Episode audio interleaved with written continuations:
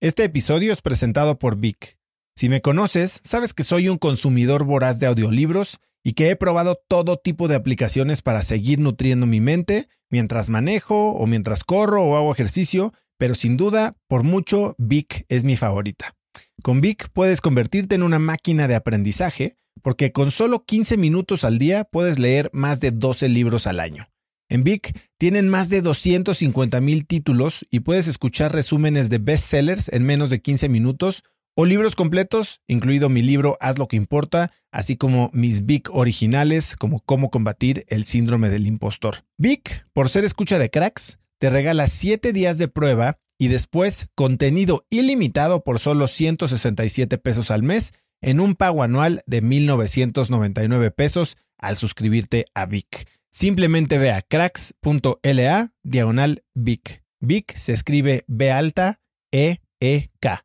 Una vez más, es cracks.la diagonal Vic. Este episodio es presentado por Hospital Ángeles Health System. Cada invitado con el que platico en el podcast me abre los ojos a nuevas tecnologías que están impactando de forma positiva la manera en que todos nosotros vivimos. Una de las áreas en las que el avance tecnológico está generando más impacto es en el área de la salud, especialmente con los avances en cirugía robótica que permiten intervenciones con menos sangrado, menos dolor, cicatrices más pequeñas y una recuperación mucho más rápida. Hospital Ángeles Health System tiene el programa de cirugía robótica más robusto en el sector privado en México. Cuenta con 13 robots Da Vinci, el más avanzado y versátil del mundo, y con el mayor número de médicos certificados en cirugía robótica, con la cantidad de horas necesarias para poder operar, ya que tiene el único centro de capacitación de cirugía robótica en todo el país. Este es el futuro de la cirugía. Si quieres conocer más sobre el programa de cirugía robótica de Hospital Ángeles Health System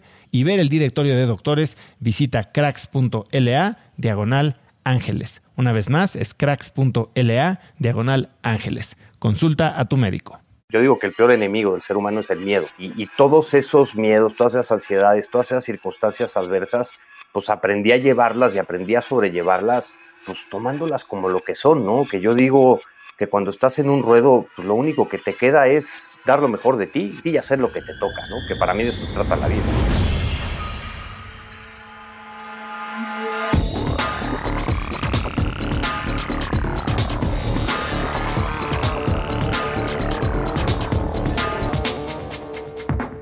Hola y bienvenidos a un nuevo episodio de Cracks Podcast. Yo soy Osotrava y entrevisto cada semana a las mentes más brillantes para dejarte algo único y práctico que puedas usar en tu vida diaria. Hoy tengo como invitado a Gerardo Gaya. Gerardo es presidente ejecutivo y fundador de Iluminemos de Azul AC, una asociación sin fines de lucro que fomenta la inclusión de las personas con autismo a través de la visibilización y concientización. Además, es conferencista y ponente en temas como diversidad e inclusión laboral, innovación en filantropía, resiliencia en la familia, empoderamiento de padres, entre muchos otros. Hoy Gerardo y yo hablamos de cómo un camino profesional muy poco convencional lo preparó para enfrentar el reto personal más grande de su vida, de innovación en la manera en que organizaciones sociales pueden difundir su mensaje y, por supuesto, de autismo. Como nota, quiero comentarte algo. En la primera parte de la entrevista, Gerardo y yo hablamos de su experiencia como torero profesional. Y antes de que lo juzgues o decidas abandonar la entrevista por no estar de acuerdo con esa práctica, que es entendible, te invito a que veas más allá de ese aspecto de su persona y te permitas conocer el gran valor que puede traer a tu vida, como lo ha hecho con la vida de millones de personas a través de su fundación y de sus conferencias. Como yo siempre te digo, no tienes que estar de acuerdo con todo de una persona para poder aprender algo de ella. Pero bueno, antes de empezar, este episodio es presentado por GBM Plus. Uno de los temas que más se repiten con mis invitados en el podcast es el poder del interés compuesto tanto en cuestión de hábitos como en la construcción de riqueza personal. Esto es algo que pude ver yo de primera mano en los años que trabajé en el mundo financiero en Nueva York. Vi cómo las personas más afluentes de América Latina invierten su dinero en las empresas que cotizan en bolsa. Esto había sido muy difícil de hacer en México, pero los tiempos afortunadamente han cambiado. GBM Plus es la aplicación en la que puedes comprar y vender acciones de empresas nacionales e internacionales, invertir tu dinero y verlo crecer. Además, GBM Plus te permite tener tu dinero en efectivo, generando rendimientos y con disponibilidad diaria y hasta puedes personalizar tus estrategias de inversión utilizando sus algoritmos inteligentes de manera muy sencilla. Si quieres empezar a invertir tu dinero y ponerlo a trabajar para ti, para la comunidad de Cracks Podcast, cuando abres tu cuenta de GBM Plus, te regalan tu primera acción de Ford. Para abrir tu cuenta, lo único que tienes que hacer es ir a cracks.la diagonal GBM. Una vez más, es cracks.la diagonal GBM. Y con eso, ahora sí vamos a mi motivadora entrevista con Gerardo Gaya. Mi querido Gerardo, muchas gracias por aceptar estar aquí hoy, 24 de diciembre, tomarte tiempo para platicar conmigo y contarme un poquito de toda esta historia que has pasado. ¿Cómo estás? Muy bien, muy contento de estar platicando contigo. Eh, Gerardo, hay mucho que queremos hablar y ciertamente nos vamos a, a meter a un tema del que creo que pocos conocen bien, que es el tema del autismo. Pero antes de llegar ahí, me encantaría que me contaras ¿Por qué conoces a David Silvetti y qué has aprendido de él? Uy, mira, eh, viví, viví con David. Eh, eh, hace 20 años, 25 años, fui torero profesional.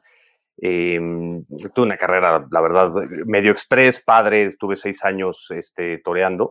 Y en, y en esa, pues ahora sí que búsqueda que encontraba, que busqué que, que, nos inmersimos los toreros. me, viví con David Silvetti un año, un año y medio, conviví con él viví, vivimos juntos un año y fue una persona para mí, creo que muy importante por el hecho de, David era muy místico, era muy, eh, muy espiritual, un cuate que estaba muy metido en temas de psicología deportiva, de, eh, nos metió mucho, mucha preparación física, mucho tema de espiritualidad, pero también nos llevó a, a un límite muy padre en el entrenamiento y fue quien me introdujo en, todo este tema de meditación y estar en tiempo presente, porque David decía una cosa muy padre, ¿no? De cómo un ejercicio en el que estás en el filo de la vida o de la muerte y, tienes que gozarlo para transmitir, ¿no? Eh, y fue una persona para mí, la verdad, sumamente importante y hoy tengo una muy buena amistad con su hijo, con Diego Silvetti, este, y no, ¿qué te puedo decir de David? Era un cuate con una espiritualidad, todo vocación, eh, de una fe impresionante. Y, te digo, me metió a mí, fue el que me, pues el que me, eh, el que me empezó a meter mucho en un tema muy disciplinado, muy de, de, meditación y de que la preparación para la vida y para el toreo, pues era mucho más allá que la preparación física y entrenar y demás, ¿no? Sino era sacar lo mejor de ti y la única manera de lograr, estando en un ruedo, poder disfrutar, poder gozar y poder transmitir, era estando en tiempo presente, ¿no? Este, y fue una persona, la verdad, a la cual yo le tengo mucho cariño y muchos recuerdos. Cuéntame un poquito más de esto que me dices de psicología del deporte y la importancia de la espiritualidad cuando estás arriesgando la vida. Mira, yo digo que el toro es un ejercicio más espiritual que otra cosa, ¿no? Porque tienes que, tienes que tener algo que decir, o sea, no basta con que seas un buen torero, no, no basta con que seas valiente, no, no basta con muchas cosas, ¿no? Sino tienes que tener algo que decir y para tener algo que decir tienes que trabajar mucho contigo, ¿no? Te enfrentas a, tus propios miedos, te, te enfrentas a, unos, a los límites que creías que tenías para empujarlos y te lleva a, pues, como, como dice el libro de The Rise of Superman, que no sé si lo has leído, que es una maravilla. De Steven Kotler. ¿no? Que dice, oye, a ver, si ahora sí que Ultimate Performance es, si no das lo mejor de ti, te matan, ¿no? Pero además de todo eso, el, el hecho de, de, ponerte en tiempo presente, de hacer ejercicios de previsualización, de hacer ejercicios de meditación, de relajación, para lograr estar en un, pues ahora sí que en este flow, ¿no? O en este pues en donde te, te olvidas que tienes cuerpo, que te olvidas que estás ahí y dejas que fluya. Y solo estás reaccionando ante lo que tú quieres transmitir con el público ahí, ¿no? Y con un toro, pues que si, que si no te pones, ahora sí que si no estás ahí al 100, pues te puede costar la vida, ¿no? Cuéntame un poquito de estos ejercicios de previsualización. ¿Cómo, cómo sucedían en ese momento y si es algo que has llevado contigo post carrera taurina? Sí, cañón. Mira, para mí el toreo, y siempre lo he dicho, se, se, se, convirtió en una manera de entender y de afrontar la vida, ¿no? Porque al final del día todo lo que sucede en el toreo es como la vida misma. Y cuando eh, este, este tipo de ejercicios que nos enseñaron, eh, porque teníamos un preparador físico, íbamos a terapia de grupo, teníamos un psicólogo, además de todo lo que hacíamos con David en temas de meditación, y era un tema de previsualizar, ¿no? Obviamente, el, yo digo que el peor enemigo del ser humano es el miedo, ¿no? Y cuando te vas a jugar la vida, pues obviamente te da muchísimo miedo, no hay ninguna persona que te diga que no le da miedo, ¿no? Pero previsualizando y anticipándote a lo que puedes vivir de todas esas situaciones, y haz de cuenta, nosotros desde días antes de obviamente torear, estabas ya pensando en cómo te vestías, dónde estabas tu cuarto, o sea, porque el vestirte de torero es un ritual, es un ejercicio y un ritual, la verdad, muy padre, muy íntimo, ¿no? Este, y entonces te empezabas a imaginar todo, cómo era el cuarto del hotel, el, el, traje que te ibas a poner, cómo estabas vistiéndote, cómo salías del hotel, cómo llegas a la plaza, te imaginas la plaza de tal manera que cuando llegas a esa situación, tu mente, entre comillas, ya lo vivió. Entonces ya no te sorprende, ya no te abruma. Y puedes ahora sí que eh, tomar un, pues como un higher ground ante las circunstancias para que el miedo no te gane y el nervio no te rebase, ¿no? Porque obviamente pues, esas, el toreo da mucho miedo, ¿no? Y quien lo niegue, yo creo que no es, no está diciendo la verdad, ¿no? ¿Y hoy cómo utilizas esas herramientas que te dio David? Fíjate que curiosamente las, las retomé eh, cuando, y a lo mejor me voy a adelantar mucho, pero cuando di el, el, discurso en la Ley General de Autismo, que me invitaron a darlo, fue cuando retomé un poco todo el tema, ¿no? De, de, obviamente, que te inviten a dar un discurso frente al presidente de la República en Palacio Nacional, obviamente abruma un poco, ¿no? Este, y la verdad si dices, ay, güey, ¿no? Y te impone, te impone mucho, ¿no? Pero curiosamente yo ya había estado en Palacio Nacional por, por, el, por el trabajo que tenía en ese entonces eh, y, empecé a retomar todo esto, ¿no? De meditación, de ejercicios de relajación, de, de, de, de, previsualizar, ¿no? La llegada a Palacio Nacional, el presidente, el momento, todo, para que no me abrumara. Y como yo decía, lo único que no puedo hacer aquí delante del presidente es ponerme a llorar como Magdalena y pegar un petardo, ¿no? O sea, si estamos firmando una ley, pues tengo que estar a la altura del tema, ¿no? Y fue cuando retomé todo. Y también mucho antes de, por ejemplo, yo digo, yo ni siquiera era, ¿no? Y, y cuando empecé a dar las primeras conferencias, pues me daba mucho nervio, me generaba mucha ansiedad y era de, ahora, ahora sí que reactivar los triggers, ¿no? Yo digo que cuando yo agarro así y me empiezo a hacer así, es porque estoy buscando ese trigger para volverme a meter en esa zona, ¿no? De, de tiempo presente absoluto para, para relajarme, para, para encontrar esa forma, ¿no? Y, y, lo llevo y lo he llevado, pues ahora sí que a lo largo de estos seis años lo retomé muy padre. Eh, en temas de meditación, porque obviamente el trabajo y la presión que tienes al dirigir una organización de la sociedad civil eh, también puede ser muy abrumante, ¿no? Existe mucho sacrificio personal, existe mucho sacrificio profesional, que yo digo, bueno, va a ver, ¿quién en su sano juicio a los 42 años decide renunciar a su trabajo para dirigir una fundación como tal, una organización de la sociedad civil en México, ¿no? Este, en donde está muy poco, muy poco profesionalizado el sector. Y, y, todos esos miedos, todas esas ansiedades, todas esas circunstancias adversas, pues aprendí a llevarlas y aprendí a sobrellevarlas pues tomándolas como lo que son, ¿no? Que yo digo que cuando estás en un ruedo, pues lo único que te queda es dar lo mejor de ti, o sea, confiar en tu preparación, confiar en tu intuición, eh, confiar en que estás ahí y dar lo mejor de ti y hacer lo que te toca, ¿no? Que para mí de eso trata la vida. Y hoy cuando estás ante una situación que puede parecer amenazadora o que te pone nervioso, ¿cuál es el ritual que sigues? ¿Cómo te preparas? Respirar respirar, tomármelo con calma, tratar de tomar perspectiva de las cosas, ¿no?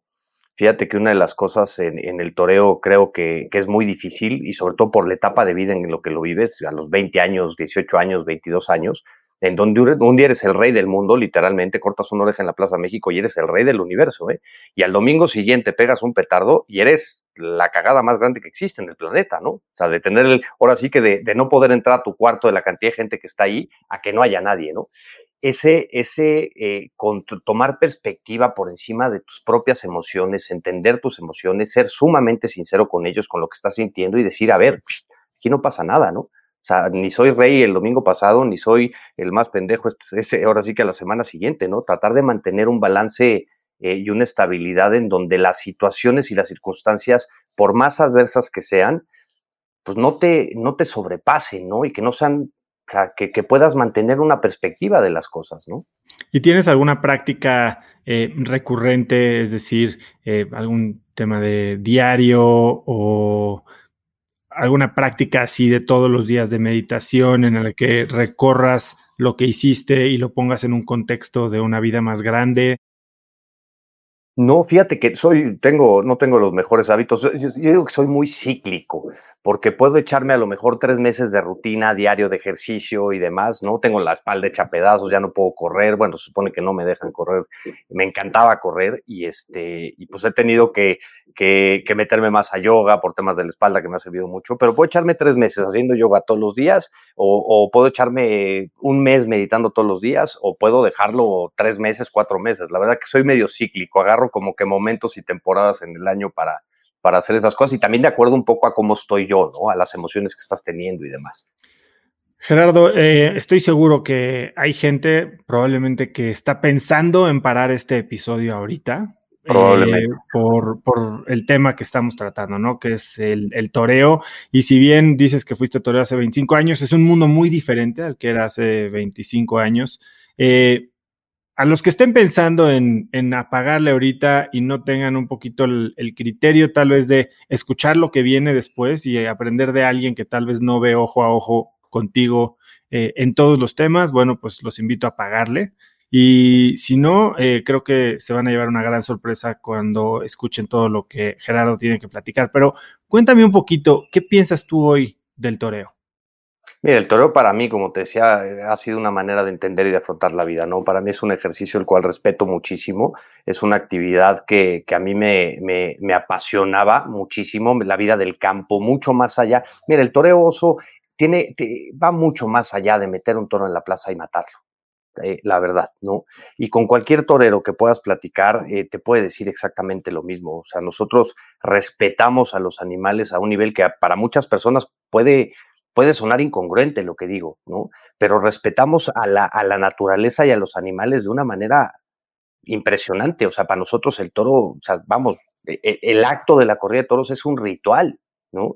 A mí me sigue gustando el campo, el campo para mí es mi vida, para mí es mi oasis, ¿no? Ir a una ganadería, a un rancho, subirme un caballo o algo es, mi, mi, fue ese momento en donde me logro despejar casi de todo, ¿no? Lo hago muy poco, desafortunadamente, este, pero yo el toro lo respeto muchísimo y además eh, es parte de mi historia, ¿no? Y muchas veces no, no, vamos, no hablo mucho de este tema porque al mismo tiempo, y como bien decías, puede haber gente pues que no ve ojo a ojo con esa manera de, pero todo esto que he hecho en mi vida de Iluminemos de Azul empezó por un festival taurino, empezó por una campaña que se llamó El Toro se viste azul.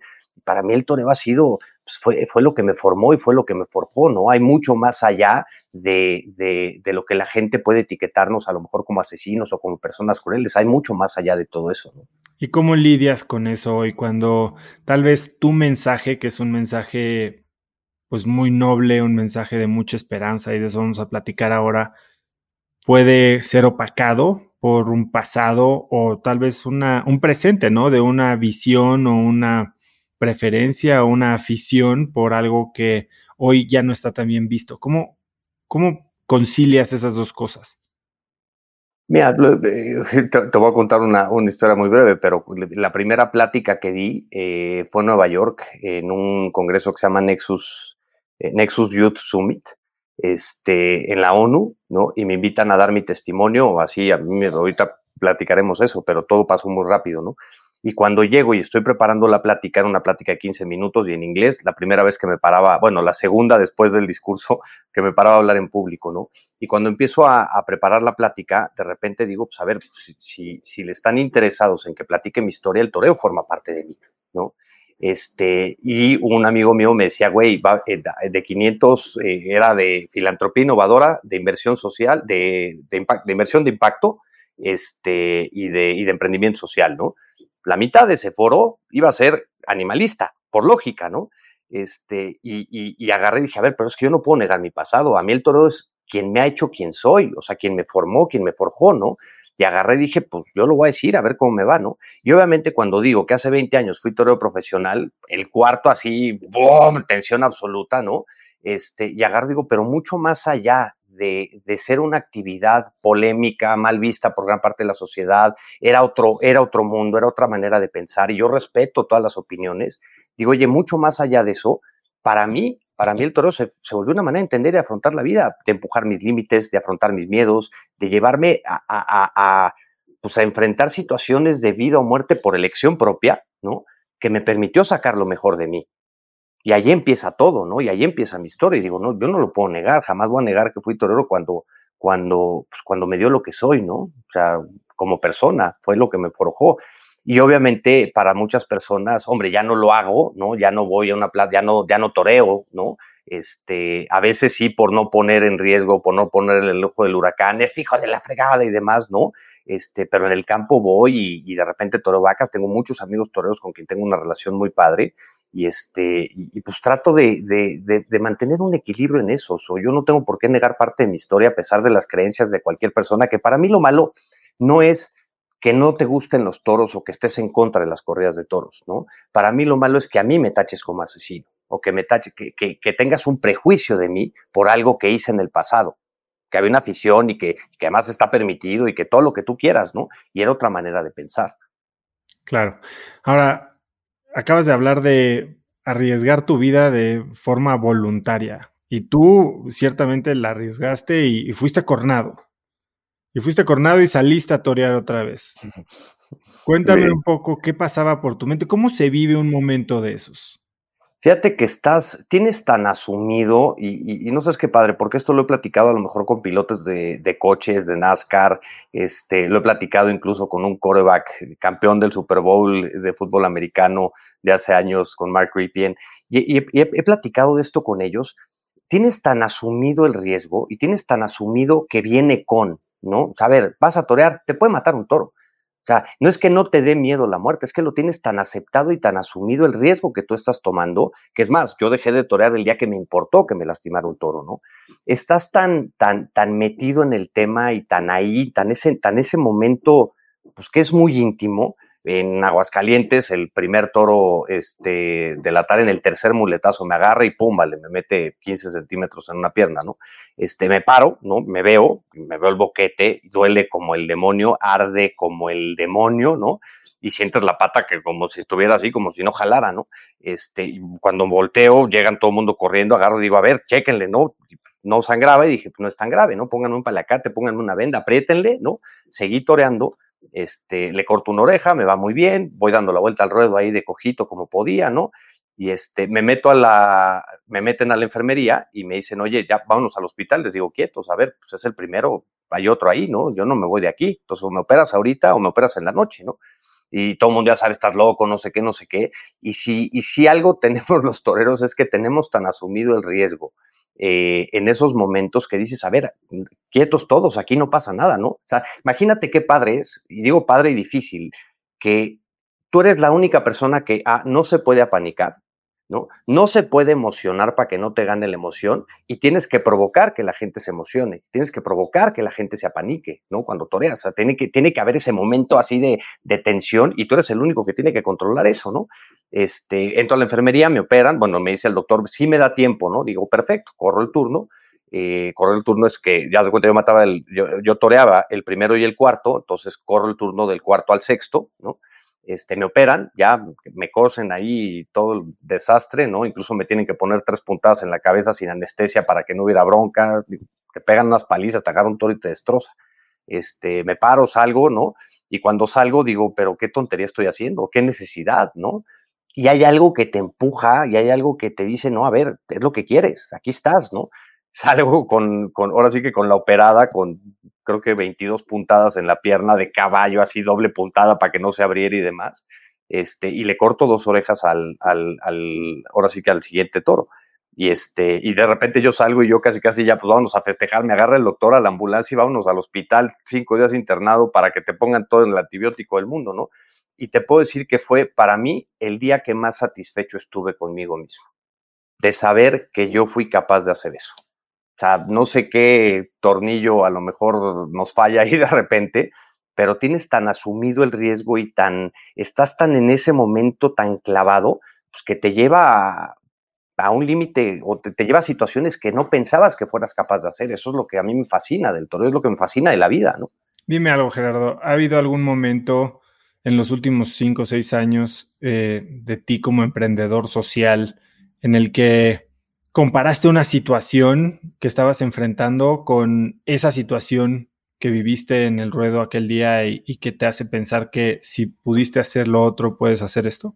Constantemente, constantemente, porque, porque hombre, yo como lo decía, hay mucho sacrificio profesional en, en, dirigir una organización de la sociedad civil y, y, siempre es una presión, ¿no? Por el presupuesto, por el pago de la nómina, porque siempre vas en contra de, ¿cómo te diré? O sea, la gente cree, yo digo que, que, sucede algo, algo en, el, en el tema de la generosidad y de los donativos en México, ¿no? Eh, la gente cree que todo mundo te dona, por lo tanto nadie te dona. ¿No? O sea, pues, oye, pues, si todo el mundo te dona, ya no necesitas de mí, ¿no? Entonces siempre vivimos con un presupuesto. Yo digo que eh, eh, mi siguiente chamba va a ser consultor de cómo optimizar costos y procesos para, para que un peso parezcan cuatro, ¿no? Y que una persona parezca la chamba de cuatro. Este, pero constantemente, o sea, constantemente vives situaciones que te llevan al límite. Y luego yo también, por mi forma de ser, o sea, me necesito del reto, necesito de, de muchos le llaman innovación y muchos le llaman a lo mejor locura, ¿no? Pero de, repente agarré y decir, oye, a ver, en México no se ha hecho una función del Rey León adaptada para personas con autismo. ¿Por qué no? ¿No? Y a ver, y ponernos a mover y hacer lo que pase, ¿no? O sea, ponernos, yo digo que constantemente necesito de esas situaciones al límite para sacar lo mejor de mí. Que a lo mejor no es tan bueno, o a lo mejor no sé, pero, pero pues es lo que es, ¿no? No tienes carrera, Gerardo. No. ¿Por qué? Empecé a torear a los 17 años. Dejé, eh, me salí de literalmente de prepa para meterme a la abierta. Este, mi, mamá me agarró de los pelos y me dijo, ok, vas a entrenar, vas a torear todo lo que quieras, pero aquí tienes a trabajar conmigo. Eh, digo, trabajar con tu mamá eh, o en la empresa familiar es muy fácil porque puedes llegar a la una de la tarde y no, no pasaba nada, ¿no? Pero este, pues yo estaba metido, entrenado de 7 de la mañana, 12 del día y luego chambeando. Este, y, mi familia me empujó mucho, me, puso muchos límites en el sentido de decir, a ver, estas son las condiciones como te vamos a apoyar, ¿no? Vas a, eh, tienes que presentarte en la México en menos de dos años si quieres, ¿no? Entonces dije, va, lento, ¿no? ahora sí que agarré el guante, este, y pues dejé todo, o sea, dejé, estaba yo, eh, ahora sí que en la, en la disyuntiva de decir, hago el examen de admisión en la Ibero o doy el todo por el todo para, para hacer lo que me gusta, ¿no? Y no, pues me fui por el tema del toreo, eh, dejé de torear a los 25 años y pues ya era muy tarde, entre comillas, no, nunca es tarde, pero ya no era, eh, creo que el momento para estudiar una carrera. Y, y, en ese momento, justo a eso quería llegar, porque pues terminas a los 25 años cuando mucha gente está terminando su carrera precisamente y tú ya terminaste tu carrera deportiva, por decirlo así. Y entonces estás con, sin un título, sin una manera de entrarle al, a la normalidad de la vida de un profesionista. Y por otro lado, traes una experiencia que muy poca gente en el mundo tiene con todos los aprendizajes que me acabas de decir. ¿Tú cómo piensas hoy sobre la educación en sí? Hace poco platicaba con Patricio Bichara, que es fundador de una neouniversidad que se llama Collective Academy, y hablamos de cómo ya cada vez los títulos valen menos, ¿no? Y tú aprovechaste esta, esta experiencia para mostrarte como alguien diferente y como alguien valioso en un mercado que no tenía nada que ver. Fíjate que, que, fue, yo dejar de torear fue muy circunstancial porque eh, vivo, dejo todo, me voy a vivir un rancho un año con David Silvetti, me voy a España a vivir después. Eh, increíble, toreo en una plaza de primera, este, cumplí, digamos, mis cuatro objetivos, ¿no? Que era debutar en la Plaza México este, en menos de dos años, eh, un festival vestido de charro en España con figuras del toreo, debutar en una plaza de primera en España y tomar la alternativa, ¿no? Regreso de España, este, todavía sin tomar la alternativa, me, me pegan la cornada, ya no puedo torear en la México esa temporada, este, y de repente, por hoy, yo digo, es, es donde me considero una persona muy inquieta por no tener nada que hacer, literalmente. Este, siempre me gustaron las computadoras, me encantaba, tenía cierta facilidad. Me meto un diplomado en la Ibero de desarrollo de sistemas y bases de datos, ¿no? Por no tener nada que hacer. Y eso me fue llevando a empezar eh, a hacer páginas de internet, empezar a asesorar a algunos amigos en sus páginas de internet. Y de repente un cuate mío me dice, oye, ármame un business plan para mi empresa, ¿no? Para hacer un portal de salud. Y yo digo, ¿y qué es un business plan? Yo soy torero, ¿no? No tenía ni idea. Y le digo, no te preocupes, yo me encargo, ¿no? Y pues a la, a la biblioteca a decir, hacemos el business plan. Este, lo vende este cuate y me contratan, eh, ahora sí que como responsable del, del portal, y fue muy fácil el hecho de repente decir, oye, pues iba en paralelo, ¿no? Toreaba, además, tomo la alternativa ya trabajando y de repente me empezó a ilusionar muchísimo, ahora sí que el trabajo y el proyecto que estaba realizando, ¿no? Ahora sí que empecé a llegar cada vez más temprano a la oficina y entrenar menos. Y de ahí pues fue relativamente fácil el inicio. Claro, después fue, fue un poco complicado porque hace a lo mejor 15 años no se tenía este mindset de que el título no importa y yo sabía que, que, iba a ser un reto en mi vida fuertísimo, ¿no? El hecho de no tener eh, una carrera, un título, un título, universitario, que me iba, a poder, me iba a poder poner en situaciones de desventaja, pero al mismo tiempo, pues las ventajas que yo tenía de ser autodidacta y de tener una formación en donde, pues la verdad te vuelves hasta cierto punto muy osado para tomar decisiones, ¿no? Ahora, quiero llevar esto a 2020, ¿no? Eh, este año mucha gente está terminando su carrera, mucha gente se quedó sin trabajo y tal vez los planes que tenía se borraron del mapa, ¿no? O sea, ya, ya no existen las oportunidades que creyeron tener justo hace un año, cuando estaban preparando sus propósitos de año nuevo. ¿Tú qué le dirías a alguien eh, cómo aprovechar tal vez este, este cambio de ritmo o estas pausas para reconectar con lo que tal vez debería de estar haciendo o esas cosas que tal vez no estaban tan obvias que se podían hacer. yo de repente, el año pasado le invertimos una cantidad de tiempo a temas de planeación estratégica y demás, y en marzo me empecé a reír de ello, obviamente, y en abril decía, tírala a la basura, porque ya no sirve de nada. Yo creo que todo esto nos ha permitido replantear y redefinir muchísimas cosas, ¿no? O sea, y creo que eh, el ser humano, yo estoy convencido que el ser humano es capaz de, dar lo mejor de sí cuando no tiene otra opción.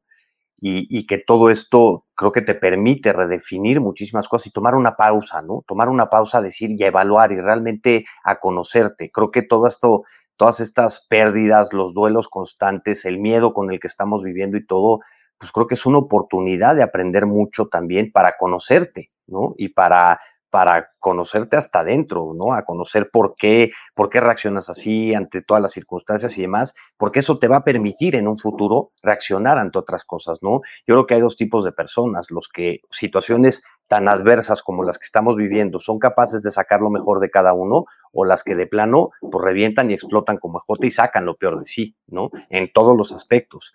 Y, yo creo que esto ha sido una oportunidad para todos de, de de reestructurar por completo nuestra forma de pensamiento, lo que creemos por calidad de vida, ¿no? Lo que valoramos sobre todas las cosas, ¿no? Y que son momentos, pues creo que yo, yo creo que va a ser el momento más duro que, que vamos a vivir como sociedad, por lo menos nuestra generación.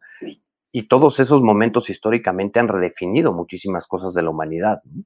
Yo creo que es un momento muy, muy, muy dificilísimo. Obviamente, todos hemos tenido pérdidas, todos hemos tenido una cantidad de, de, pérdidas constantes, ¿no? Y de situaciones, si no es uno, es otro, es otro, es otro, y así hemos vivido durante nueve meses y nos falta.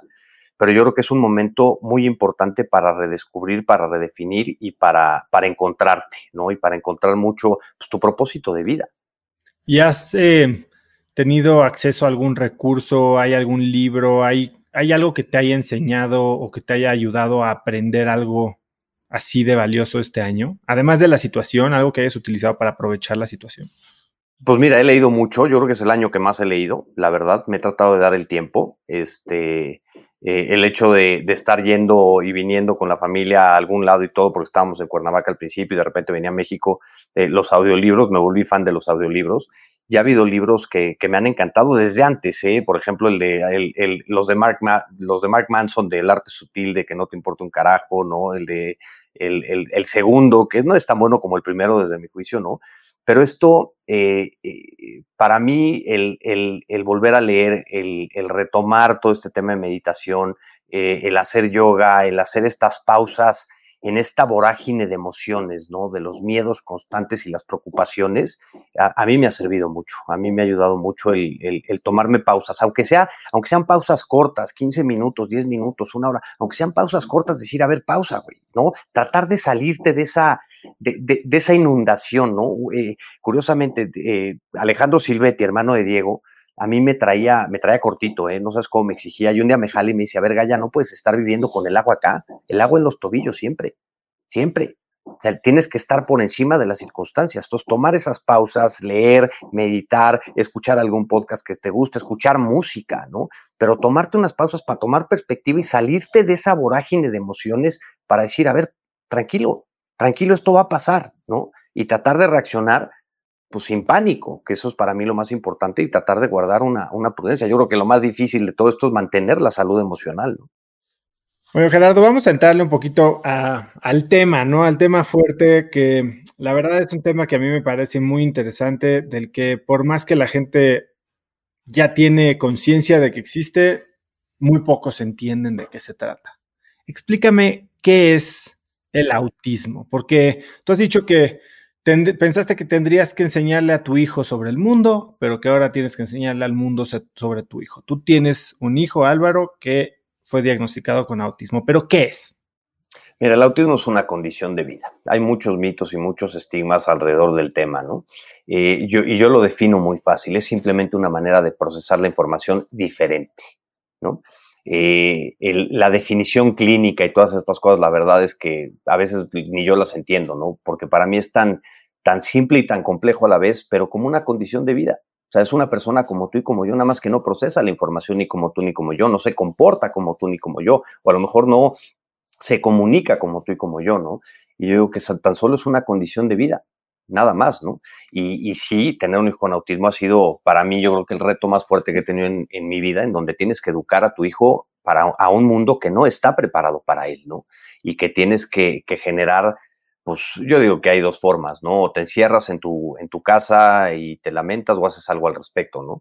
Y en mi caso, pues lo he tomado como, pues como la oportunidad de, de, concientizar a la, ahora sí que a la sociedad, a un mundo más empático, nada más, ¿no? O sea, porque muchas veces la pregunta del millón, ¿cómo debo tratar a una persona con autismo? Y digo, pues, ¿cómo te gusta que te traten a ti?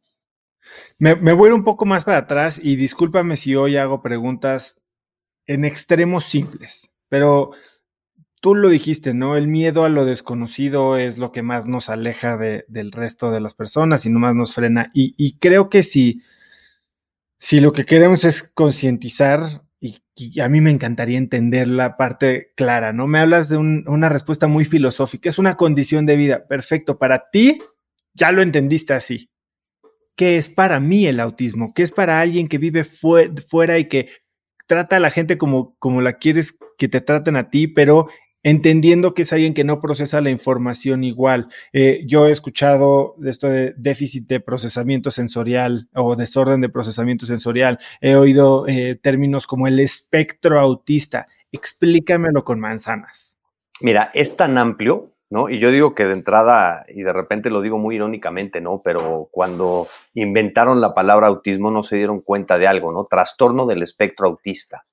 Trastorno. Suena ¿no? Psiquiátrico, suena loco, suena trastornado, ¿no? Y más en un mundo tan coloquial como el mexicano, ¿no?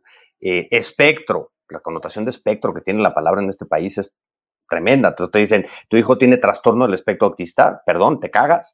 Dices, ¿qué es eso? ¿No? la verdad, ¿no? Pero a mí, eh, para mí, eh, todo esto, y se llama espectro porque si conoces una persona con autismo, conoces a esa persona con autismo, ¿no? Porque cada persona es totalmente distinta algunos con retos en la comunicación, algunos con retos en la conducta, algunos con retos en el comportamiento o en el lenguaje o en el habla, ¿no? Incluso, que es muy diferente comunicarte a tener lenguaje, son dos cosas totalmente distintas, ¿no? Y, es, una, eh, es una condición sumamente compleja de entender y de explicar por eso, porque cada persona es totalmente distinta. Eh, una, una mujer adulta no verbal que se llama Sharisa Kosmeister dice que el autismo es un regalo disfrazado de dilema. Es una eh, condición de vida que hace que las personas se comporten, procesen la información de manera distinta, que distinta no significa ni bien ni mal, pero vienen a retar, vienen a retarlo a todo aquello que consideramos normal. ¿no? Porque son personas a lo mejor con un pensamiento sumamente literal o sumamente concreto. Si a una persona con autismo le dices, oye, siento mariposas en, la, en el estómago, se va a imaginar, va a ver las mariposas y va a decir cómo, cómo tienes mariposas en el estómago, ¿no? O sea, o de repente hoy están cayendo ranas del cielo cuando está lloviendo mucho, están cayendo sapos, se va a asomar y va a decir cómo que están cayendo sapos, ¿no? Son muy literales en su manera de, de, procesar la información, ¿no? Pero yo digo, son personas como tú y como yo. ¿Y cómo, cómo se diagnostica? ¿Cómo te das cuenta que alguien tiene esto? Es muy complejo el diagnóstico eh, porque de entrada son eh, instrumentos de evaluación, ¿no? O sea, son instrumentos estandarizados internacionalmente que agarran un papelito y te empiezan a calificar, ¿no? Habilidades y cosas, comunicación, comportamiento y demás. Pero muchas veces ese diagnóstico está sujeto al criterio de la evaluación o al criterio del evaluador, ¿no? Entonces, eh, hay, una, hay un gran debate de quién es la persona que tiene que diagnosticar el autismo, si paidopsiquiatra, si neurólogo, si psicólogo, si terapeuta, ¿no?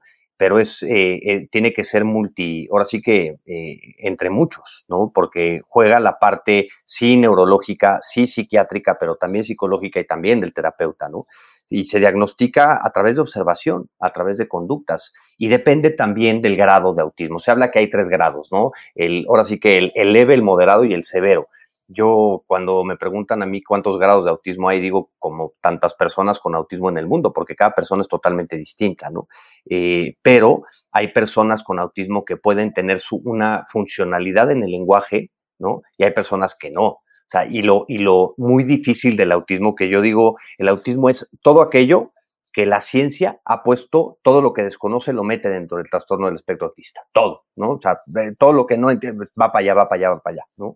Y, este, y es sumamente complejo tanto de explicar como de entender, como de, como de evaluar, como de diagnosticar, porque un autismo leve puede pasar toda su vida. Hay adultos hoy de cuarenta y tantos años que son diagnosticados con Asperger, que el Asperger forma parte del espectro autista, este, pero pues pasaron por la vida sin un diagnóstico, a lo mejor siendo los raros, siendo los diferentes, el cuate que tenía intereses ahí medio extraños, o el cuate que a los 35 años a lo mejor es fan de, de yo qué sé, de los Legos todavía, porque le encantan los Legos y le da igual, ¿no? Este, pero hemos tenido casos de diagnósticos a los 60 años. Luego hay un autismo más moderado, ¿no? En donde, perdón, eh, sí, bueno, moderado, en donde ya tienen más retos a lo mejor en el lenguaje, a lo mejor en la comunicación, a lo mejor en el comportamiento. Y luego también hay un autismo severo en donde sí tienen, representa muchísimos retos en todos los aspectos, ¿no? En la conducta, en el lenguaje, en la comunicación y demás. Y, se, y hace mucho tiempo, bueno, no mucho, hace 15 años, se confundía el autismo con discapacidad intelectual y de hecho en Estados Unidos sucede eh, un, fenómeno muy curioso en donde al perfeccionar los modelos de diagnóstico y al eh, haber más apertura también de parte de los padres a hablar del tema, al haber más conciencia social y al perfeccionar sobre todo los modelos de diagnóstico, la prevalencia de autismo empieza a subir, pero la discapacidad intelectual empieza a bajar. Porque hoy nos damos cuenta y hoy entendemos que puede haber personas con autismo que considerábamos fuerte, o sea, que considerábamos grave, que profundo, que no hablaban, ¿no? Y las teníamos tachadas como discapacidad intelectual y resulta que esa misma persona con herramientas de tecnología tienen coeficientes intelectuales por arriba de 130, por arriba de 140, nada más que no pueden hablar y a través de eh, herramientas, tablets y demás, resulta que se pueden comunicar y son brillantes. Entonces, es, es, sumamente complejo todo este. Hablaste de diagnóstico. Ahora háblame un poco ahí existe, la, y no sé si la palabra está bien usada, tratamiento. Se trata, se, ¿cuál, qué, qué puede esperar o qué, cómo evoluciona una persona con autismo? Fíjate que un, un, de las primeras conferencias que yo escuché de autismo hace ocho años por ahí, eh, de un cuate, Michael Alessandri de la Universidad de Miami, este, que trajeron a México y tuve la, la, oportunidad de oírlo. Recién nos dio el diagnóstico que ha sido de las mejores cosas que me ha pasado este, me dijo una cosa muy fuerte, que dijo, a ver, el diagnóstico es por comportamiento. El diagnóstico es por comportamiento. Si se ve el comportamiento, ¿se va el diagnóstico? Porque a través de intervención terapéutica logras revertir, entre comillas, ¿no? algunos de los efectos del autismo en la comunicación, en el comportamiento, en el procesamiento sensorial, ¿no? Y, pueden mejorar muchos aspectos, ¿no? Porque eh, a través de, diferentes técnicas de intervención terapéutica, logras hacer que una persona desarrolle habilidades, desarrolle competencias, y cuando digo habilidades, habilidades sociales, habilidades de comunicación, ¿no? A regularse, a autorregularse. Todas las personas tenemos retos sensoriales. Si no, no existirían los enólogos de entrada, ¿no? Cuando hablamos de integración sensorial, eh, hablamos de hipersensibilidad o de hiposensibilidad. ¿Qué tiene un enólogo? ¿Qué tiene un perfumólogo? ¿no? O sea, huele, agarra huele y dice, oye, esta, esta eh, ¿cómo se llama? Esta, no sé, huele a tal, ¿no? O sea, es una hipersensibilidad en el olfato. Eso es un tema de integración sensorial, ¿no? Pero el chiste es que con intervención terapéutica logramos eh, que, que pues, ¿cómo te diré? Mejorar la calidad de vida de las personas. ¿Cómo te diste cuenta tú que Álvaro tenía autismo o que había algo diferente? Mira, desde los que te late, 12 eh, meses de edad más o menos sospechábamos que algo no, no venía bien, ¿no? Eh, mi hija mayor, Inés, tenía algunos retos sensoriales que ya, ya, ya no los habían diagnosticado y demás. Y cuando yo volteé a ver a Álvaro, decía, este viene en versión recargada, ¿eh? Este, y, veíamos que algo no venía bien y empezamos, pues ahora sí que a, actuar, ¿no? Sobre todas las cosas. Que yo digo, mira, para mí lo importante no es el diagnóstico, para mí lo importante es qué estás haciendo al respecto, ¿no? Y cuando empezamos a sospechar que algo no iba bien, porque, por ejemplo, tenía intereses eh, considerados atípicos, ¿no? Le encantaba la música, pero le encantaba la música que agarraba las bocinas y se podía quedar así escuchando música en el iPad o en el iPhone tres horas. ¿No? Y se me escuchando la música, claro, al principio como papá dices, ay, qué buena onda, le encanta la música, ¿no? pero cuando pasan tres horas y está ahí, dices, algo no está bien, ¿no? Eh, empezamos a ver que tenía muchos retos en la, en, la, comunicación, en el lenguaje, y desde los 18 meses empezamos a intervenir con terapia de neurodesarrollo, con terapia orofacial, con terapia oromotor, eh, y a los dos años, seis, siete meses nos confirmaron el diagnóstico y a partir de ahí pues ya tomamos un rumbo, ¿no?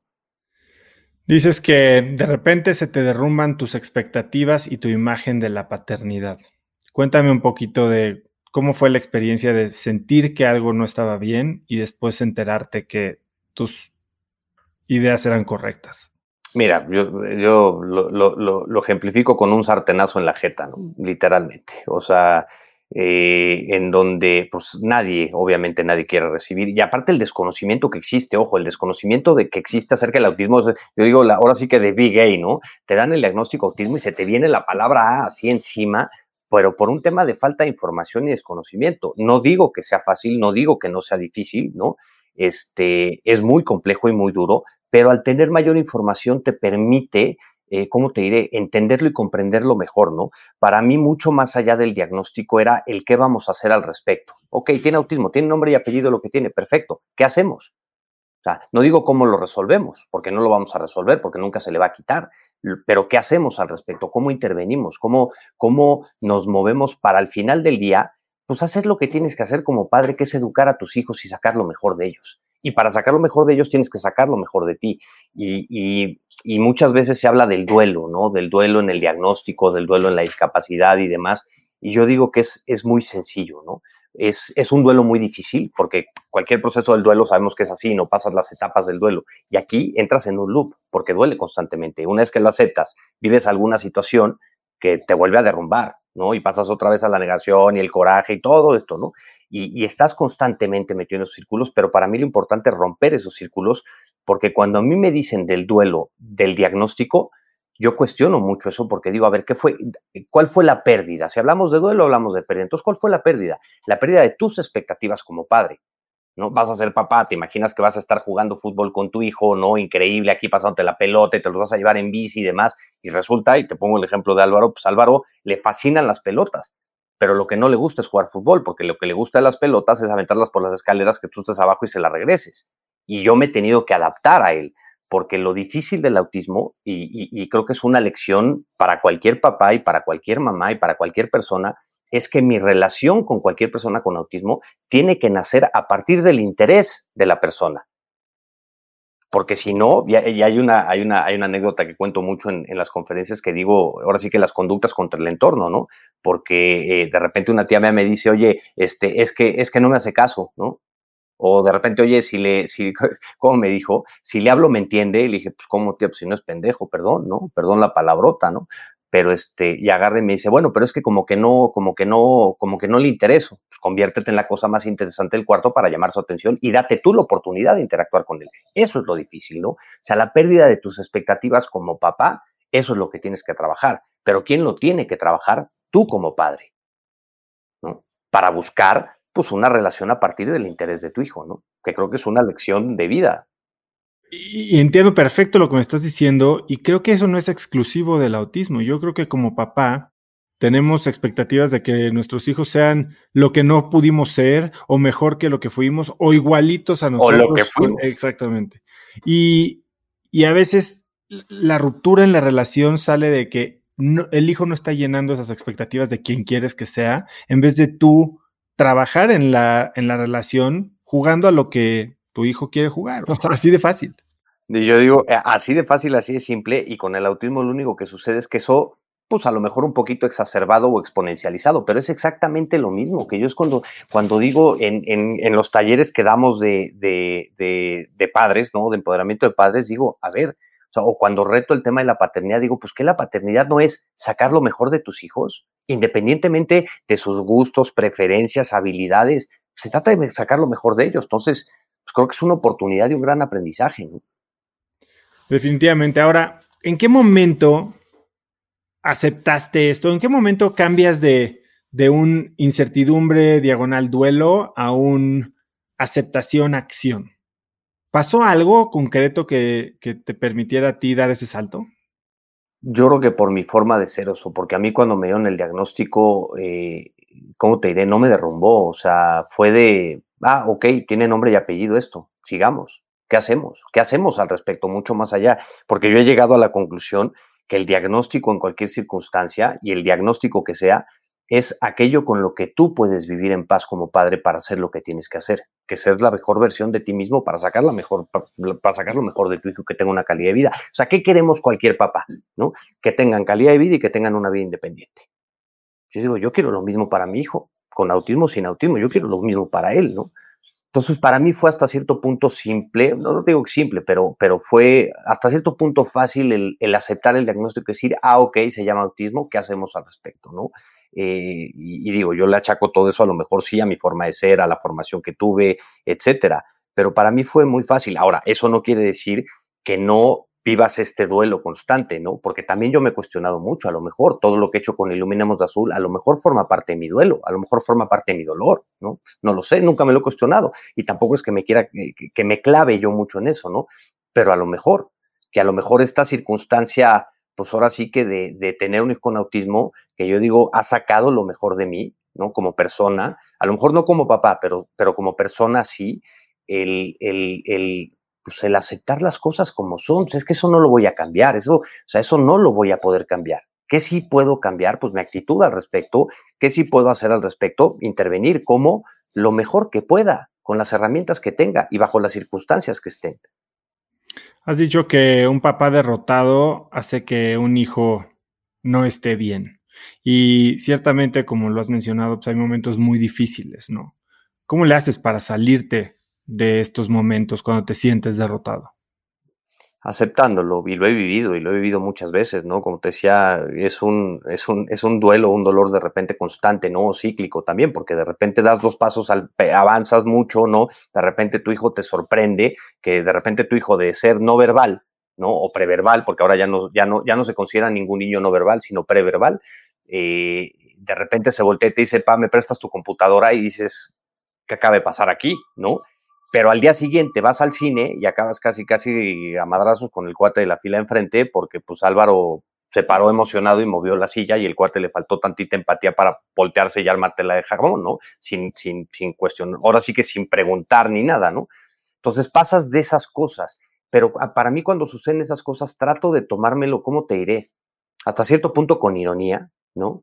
Sea, literal, ¿no? En donde digo, a ver, yo no puedo calificar a la persona que lo está haciendo o que está juzgando, porque pues no la puedo juzgar. O sea, ¿quién soy yo para juzgarla? No tiene información. Pero la cara de las personas cuando le dices, oye, perdón, ¿tiene autismo? O sea, hay quien reacciona de se paraliza, hay quien reacciona de que te dice, ah, ok, perdón, no pasa nada, ¿no? O hay quien agarra y te dice, ah, y agarra al niño y le mueve el pelo y lo despeina y juega con él, ¿no? O sea, es, es, es muy, es muy curioso ver las reacciones sobre el tema. Y por eso yo lo que digo, que más allá de un papá derrotado eh, o un papá, a mí no me gusta la palabra empoderamiento, pero, pero vamos, una aceptación tal del diagnóstico que tú puedas hablar de ello. Y que si tenemos alguna circunstancia de que Álvaro se salga de sí en un centro comercial o que a lo mejor le mueva la silla al cuate al lado y que yo pueda pararme con él y decir, oye, perdón, tiene autismo y no pasa nada ¿no? Me llevó muchos años entenderlo, obviamente, ¿no? Pero este, pero, pero tú cuando, que esa es para mí la importancia de la concientización, ¿no? Que cuando tú eres capaz de exteriorizarlo, primero lo estás aceptando, ¿no? Después, eh, cuando eres capaz de comentarlo con alguien ante cualquier circunstancia adversa, pasas de un juicio social, de un dale una nalgada a ese niño, a un, oye, está todo bien, te puedo ayudar en algo, ¿no? Que imagínate los polos, que es donde yo digo de la inclusión nos beneficiamos todos porque pasamos de un mundo de juicios, de prejuicios, ¿no? De calificaciones a uno y está todo bien, te puedo ayudar en algo. Y cambia por completo la perspectiva y la vida de todos. Para un papá que tiene un hijo con autismo, que sospecha que tiene un hijo con autismo, ¿hay algún libro que le recomendarías, algún recurso que les recomendarías? Es más, para alguien que ya sabe que tiene autismo y que sea como una herramienta para lograr todo esto que me estás diciendo, ¿no? Aceptación, inclusión, eh, hasta cómo manejar la pareja. Hay muchísimas. Mira, afortunadamente hoy la falta de información ya no es un problema. No, hay muchísimos libros. Digo, te puedo decir parte de mis favoritos. Hay uno que se llama eh, La razón por la que salto, de Wilson I. Jump, que es el testimonio de un eh, adulto no verbal con autismo que escribió un libro hay, un libro que me encanta que se llama Neurotribus, ¿no? De Neurotribes de Steve Silverman, que tiene un TED increíble de, cómo eh, promueve mucho la neurodiversidad. Este, pero hoy afortunadamente la, la, la, falta de información ya no es un tema, ¿no? Hay un portal de internet que se llama Autismo Diario, que tiene cualquier cantidad de artículos sobre el tema que quieras de neurodesarrollo o de autismo o de Asperger o de integración sensorial o de diferentes cosas, pero el estar informado para mí te permite eh, tomar decisiones, porque yo digo, a ver, eh, en esta conferencia que te platicaba de Michael Alessandri, ¿no? De repente agarra cuando te, me explica, cuando explica todo el tema del contexto del autismo, las intervenciones y demás, de repente agarro, me levanto la mano y le digo, oye, ok, ¿y ahora qué hago? ¿no? O sea, me acabas de poner un panorama de siete intervenciones terapéuticas que conoce la ciencia, tantas herramientas y demás, ¿no? ¿Y ahora qué hago? ¿no? Y me dijo, serlo razonablemente responsable como padre para tomar las decisiones. O sea, ¿quién va a tomar las decisiones sobre tu hijo? Tú como papá. ¿Cuál es tu rol? Estar informado, pedir opiniones y estar ahí, ¿no? Para poder, pues, insisto, tratar de sacar lo mejor de, tu propio hijo, ¿no? Y educarlo, y lo digo mucho, para un mundo que no está preparado para él. Cuéntame un poco cómo, cómo ha sido el efecto de este diagnóstico, de esta realidad en tu relación de pareja. Muy fuerte, la verdad, muy fuerte, porque pues ahora sí que cada quien, cada quien cada quien vive eh, sus momentos como, pues, como mejor puede, ¿no? y yo digo que lo que, una de las cosas que más aprendí del toreo fue que en mi miedo y en mi dolor mando yo, ¿no? Eh, y no puedo juzgar la manera de, vivir eh, o de vivir sus duelos, sus dolores a la otra persona, ¿no? Obviamente te paraliza y te, te, te, te puede, vamos, te puede destruir parejas, ¿no? En mi caso creo que cualquiera de los dos lo ha llevado lo mejor que puede, la verdad. Eh, y que lo hemos hablado muchísimo, ¿no? Y hablando mucho sobre el tema y tratando de, sacarlo mejor, porque al final del día, mira, yo no juzgo a ningún papá respecto a lo que haga con su hijo de intervención terapéutica o biomédica o la alimentación o cualquier cosa, ¿no? O sea, eh, ahora sí que con qué autoridad vas a decir esto está bien o esto está mal, porque al final del día los papás hacemos lo mejor que podemos con lo que tenemos enfrente. ¿Cuáles son los consejos o los peores consejos o los mitos más grandes que escuchas alrededor de este tema? Son muy divertidos, Oso, y, tampoco juzgo a las personas, ¿eh? Pero cuando recibes un diagnóstico, pues obviamente amigos, familia, pues también se ponen a investigar, ¿no? Y de, repente te mandan un, un, un, artículo por ahí de algún blog este, que veto a saber de dónde salió, que si el exceso de brócoli este, daba no sé qué, ¿no? O de repente, no, hay unas, hay unas, eh, un día nosotros nos dijeron, compra un perico, compra un perico, ¿no? Literal. Y las semillas, las cáscaras de las semillas, se las das para que hable. Te dices, ¿cómo? O sea, hay una cantidad de mitos en el tema y de cosas, y al final del día te aferras de lo que puedas, ¿eh? Y, y yo lo que digo mucho al final del día, no te peleas con el éxito, ¿no? Oye, si compraste un perico y les estás dando las semillas y habla, brother, síguele, güey, ¿no? si, el poner, si el, si el incrementar la, la, ingesta de brócoli está funcionando, pues síguele, güey, pues qué más da, ¿no? Ahora sí que, mira, yo digo que lo, eh, mientras no sean temas invasivos, mientras no eh, corran, ahora sí que pongas en riesgo la salud, ¿no? Pues al final del día nos aferramos a todo, a los imanes, a la energía, al reiki, al, este, al teta healing, este, a la intervención terapéutica, a todo. ¿Has probado todo esto? Todo, bueno, todo, todo, todo. ¿Qué es lo más extremo que has probado? Lo más extremo, ¿cómo se llamaba esto? Hijo, no me acuerdo, pero eso no fue con Álvaro, eso fue con, con Inés, no me acuerdo, ¿cómo se llamaba esto? No me acuerdo, era eh, una terapia craneosacral, una terapia craneosacral, creo que era, sí. Eh, acabamos un día en, más allá de Toluca, no me acuerdo cómo se llama este el, lugar donde fuimos, en un retiro de, estos de, terapia canosacral y demás, y, y sí fue de repente, de, terminando de ahí nos volteábamos a ver mi esposa y yo decíamos, ¿qué hacemos aquí? ¿En qué consistía la ¿Cómo acabamos aquí? Literal, o sea, un masaje acá, hay un tema de energía y demás, y vete a saber si funcionó o no, o sea, Inés, mi tenía muchos temas de reflujo, ¿no? Este, no sé si funcionó o no, pero digo, pues al final del día te aferras a lo que, a lo que puedas, a lo que crees. Hay quien se aferra a la religión, hay quien se aferra al, al misticismo, ¿no? Este, a las terapias de energía, reiki, teta healings, etcétera, ¿no? O de repente hay gente que pues, ¿por qué no acabar en un tema de, de, de terapia sacar o de terapia de imanes o de cosas así, ¿no? Pero mira, mientras no sean invasivas, para mí es lo importante que, hombre, a nadie le cae mal un ratito de meditación, un, retiro craniosacral, o sea, yo creo que no le viene mal a nadie, ¿no? Mientras no ponga en riesgo tu salud. Dices que a ti no te cambió la vida tener un hijo con autismo, pero que te cambió la vida tomar una decisión y actuar al respecto. Cuéntame un poquito, ¿en qué momento decides empezar Iluminemos de Azul? Fíjate que yo digo por andar de hocicón y por andar justamente tomando, poniéndote esas decisiones y retos o decretándolas o como digas, ¿no? Pero al vivir todas estas circunstancias en donde de veras eh, hace, digo, hoy creo y espero que menos para que nuestro trabajo haya servido de algo, ¿no? Pero eh, el ir al cine, ir al teatro, un restaurante, puede ser la mejor experiencia o la peor. Y en realidad depende del cuate de la mesa de al lado, o sea, literal, ¿no? De la empatía del cuate, de, cuando vas al cine, pues dependes de la butaca de al lado, de la butaca enfrente, ¿no?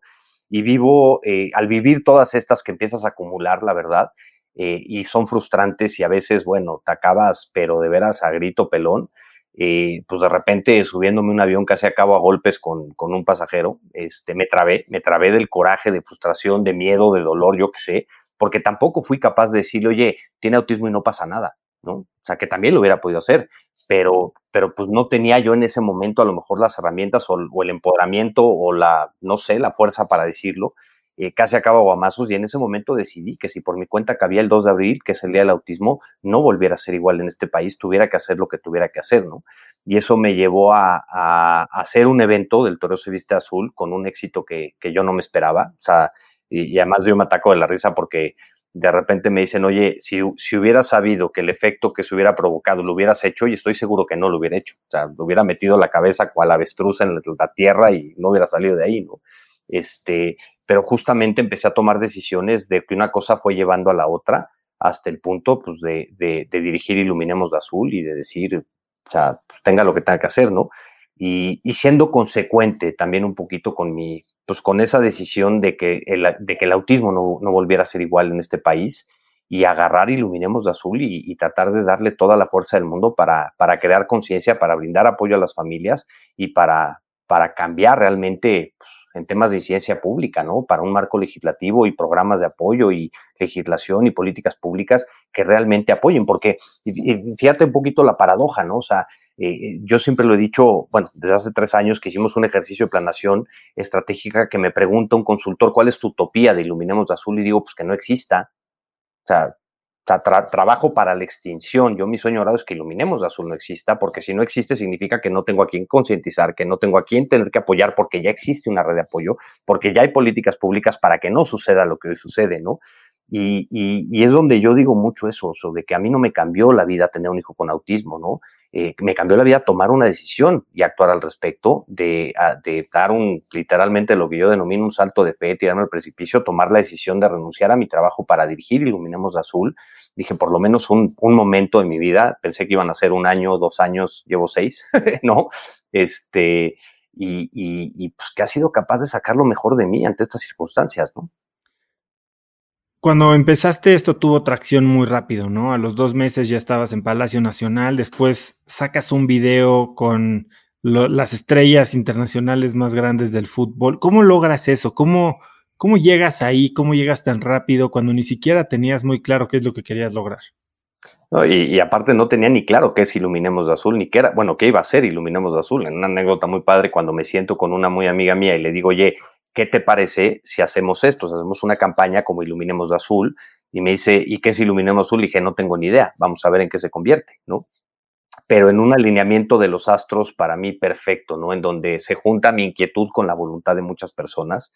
Eh, estoy planeando de repente, me doy cuenta que si hacemos lo mismo que habíamos hecho en el mundo de los toros, con el toro se viste azul y lo llevábamos al fútbol, entonces sí vamos a poner el tema en la conversación pública a gran escala, ¿no? ¿Cuál era el eh, concepto del toreo se viste azul? Nada más para entenderlo crear una campaña de concientización, o sea, utilizar eh, la popularidad mediática que tiene el toreo, ¿no? Porque la tiene, ¿no? Porque a cualquier medio de comunicación le interesa ese tipo de contenido eh, aprovechar y yo, como digo, crear un video con figuras del toreo, ¿no? En donde participó el Juli, el Sotoluco, este, no me acuerdo cuántas celebridades también del mundo de los toros. Creamos un video, hicimos una campaña de concientización, repartíamos flyers en la Plaza México, el centro del rol de la Plaza México decía el toro se viste de azul, en el aniversario con la plaza con 50 mil gentes o 45 mil gentes ahí, ¿no? Transmitida a nivel internacional en España este, y en México. Y era un tema de aprovechar la popularidad mediática de algo, de un sector, para crear conciencia, para poner el autismo en la conversación, ¿no? Y de ahí cuando, cuando, cuando vemos el éxito que tuvo, que mucho, pues el valor de eso fue la estrategia de relaciones públicas. O sea, yo conocía prácticamente a todos los periodistas taurinos, pero no fue de mandarles un comunicado de prensa, fue de hablarles por teléfono, echarme un café con ellos y decirle, oye, esto vamos a hacer, ¿no? Necesito tu apoyo. En el momento que hagamos la conferencia de prensa, pues aquello explota en el mundo taurino, en un sector polémico, mal visto, chico, etcétera, ¿no? Cuando yo agarro y digo, oye, si eso lo llevo al fútbol, cambio, o sea, ahí sí la pongo a gran escala el tema, ¿no? Entonces le propongo a, Teletón, al Centro de Autismo Teletón, le propongo que hagamos una campaña con el fútbol. Ellos ya tenían relación con, eh, con la Federación Mexicana de Fútbol y me dicen, ¿qué necesitas? Y digo que me saquen una cita con Justino Compeán, que era el entonces presidente de la federación, ¿no? Y me dicen, ok, ¿y qué más? Pues nada más y vemos, ¿no? Cuando llego con Justino, Justino tiene un nieto eh, con algo muy parecido al autismo, este, y le presento y ve el logotipo y dice iluminemos de azul por el autismo, lo ve y me dice, ¿qué quieres hacer? Y yo iba con tres ideas. Y de repente se pone creativo Justino Compeán y empieza a armar, bueno, o sea, yo digo, haber tenido a Justino Compeán como creativo de la campaña ha sido lo mejor que me pudo haber pasado en la vida, ¿no? En un alineamiento de los astros todavía más perfecto, eh, me busca eh, la esposa del Jimmy Lozano. Jimmy Lozano fue bicampeón con Pumas, un futbolista con una trayectoria muy buena, para decirme, oye, queremos hacer mi esposo y yo, yo no sabía quién era su esposo, queremos hacer mi esposo y yo eh, una campaña como la que tú hiciste con los toros, pero en el fútbol. Y le dije, ¿qué crees? Aquí está la campaña ya, ¿qué hacemos? Y me dice, yo me encargo el video. Y dije, ya la hice. Si yo, si yo busco a Rafa Márquez, no vas a saber ni quién soy si el Jimmy Lozano le habla a su cuate, Rafa Márquez, ya la hicimos, ¿no? Este, y fue un, una, como una acción llevaba a la otra, ¿no? Una acción positiva llevaba a la otra. Y yo empecé a vivir momentos, oso, de, repente estar en, en, la Universidad de California, literal en Los Ángeles, en, en, un entrenamiento puerta cerrada con la selección mexicana, teniéndome que comportar, de decir, güey, no saques tu cámara, cero selfies aquí con el chicharito, ¿no? Compórtate, vienes de chamba y de irme con todos los, eh, a la zona mixta, con todos los reporteros que cubren a la selección, que son casi 600, ¿no? Afortunadamente, uno por uno, eh, con el apoyo de Miguel Gurwitz, que fue en prepa conmigo, este, y tenemos una buena amistad, a, platicar con cada uno lo que íbamos a hacer. ¿no? Así decir, le dábamos su pulsera, su pin, su nariz azul y demás. la idea de las narices azules fue de Justino y de repente, cuando nos damos cuenta, este, tenemos a un crew de cinco personas en Europa que yo no fui, que son de las cosas que no sabes cómo me persiguen de decir, me perdí de esa experiencia, ¿no? Eh, que yo soy fanático del Barcelona y de repente me mandan una foto de Xavi Hernández con el jersey de Iluminemos de Azul, yo lloraba de la emoción, ¿no? Pero, pero lo que fue picoso, teníamos confirmados a Chicharito, a Paco Mochoa, a Héctor Moreno, a Rafa Márquez y a Andrés Guardado y párale contar. Digo, que yo, a ver, párale contar, digo, con esos, yo dije, ya le hicimos, ¿no? Yo cuando vi Chicharito, Palomita y Rafa Márquez Palomita, dije, yo ya, con estos dos tenemos, ¿no? Se van a, se va el crew eh, a Europa, graban a Paco Memo Ochoa, se regresan a Madrid y llega el Chicharito con Lucas Vázquez, ¿no? Y, este, y de repente llega, este, ¿cómo se llama? Eh, Luis García, el que jugó en el Barcelona y en el, en el Atlético de Madrid, con Coque, y de repente fue de, güey, cambien el guion, o sea, ya apoyemos el autismo en México, ya no va, apoyemos el autismo, ¿no?